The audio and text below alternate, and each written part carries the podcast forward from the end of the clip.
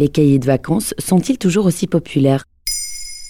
Merci d'avoir posé la question. C'est un souvenir d'enfance plus ou moins heureux, ou peut-être que vous le retrouvez tous vos étés avec vos enfants. On parle bien entendu du cahier de vacances. L'occasion pour les enfants de ne pas oublier l'école pendant l'été, de faire des exercices pour améliorer leurs connaissances dans leurs matières préférées, ou de rattraper celles qui ont été laissées de côté l'année passée. Les cahiers de vacances sont-ils toujours la cote? Et oui, une récente étude a montré que 5 millions d'exemplaires sont vendus environ chaque année. En 2012, le marché des cahiers de vacances représentait 25 millions d'euros pour 4 millions d'exemplaires vendus. C'est bien constant. En 2019, un sondage OpinionWay soulignait que 71% des parents interrogés avaient déjà acheté un cahier de vacances pour leurs enfants.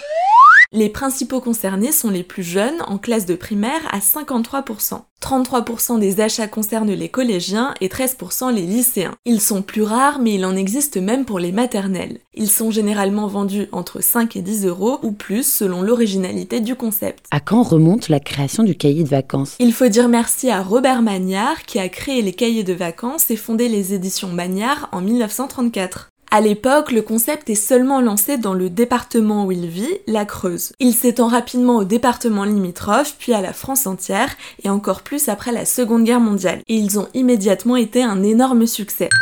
Dans un reportage de France Bleu Creuse, sa petite fille confiait d'ailleurs que Robert Magnard espérait en vendre entre 6000 et 7000 exemplaires. Mais le succès a été tel que 70 000 exemplaires ont été vendus dès sa sortie. Comment se sont-ils réinventés? Jusqu'aux années 80, Magnard a eu le monopole. Ensuite, le cahier de vacances s'est développé. Plusieurs maisons d'édition en proposent désormais avec divers thématiques, maths, français, langue étrangère, histoire, etc ainsi que des plus originaux à base d'enquête ou à leur façon escape game. L'essor d'Internet et des nouvelles technologies a aussi poussé les éditeurs à s'adapter et à créer des versions en ligne. Le défi reste le même, convaincre les enfants de travailler un peu au moins pendant l'été. Pour cela, les maisons d'édition doivent redoubler d'ingéniosité. Mais le papier reste la solution privilégiée.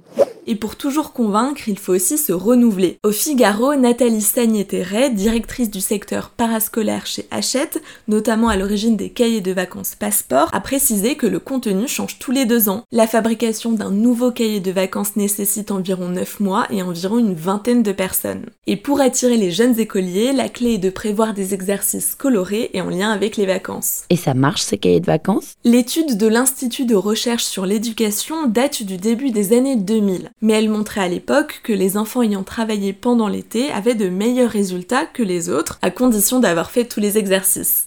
Rappelons que la pratique dépend aussi de la disponibilité des parents ou des proches qui peuvent, pendant quelques semaines, prendre le rôle d'enseignants subsidiaires. Et les adultes dans tout ça? Le cahier de vacances pour enfants s'est assez rapidement étendu aux adultes, avec des thématiques ciblées, notamment concernant la culture générale, qui reste la plus recherchée, ainsi que ceux consacrés aux langues. Pour les amateurs de voyage et de nouvelles cultures, le magazine Géo en propose aussi un, et les sportifs choisiront plutôt celui consacré au Tour de France. La dernière nouveauté en date est le cahier féministe du collectif Sorocité aux éditions Les Insolentes d'Achette. Au programme des 96 pages, il y a des quiz, des exercices de maths, de géographie et de sciences, toujours avec un regard féministe, et même des récapitulatifs historiques pour être incollables à la rentrée. Le tout en écriture inclusive. Voilà comment a évolué le cahier de vacances. Maintenant, vous savez, un épisode écrit et réalisé par Pauline Weiss. Ce podcast est disponible sur toutes les plateformes audio et pour l'écouter sans publicité, rendez-vous sur la chaîne Bababam Plus d'Apple Podcast.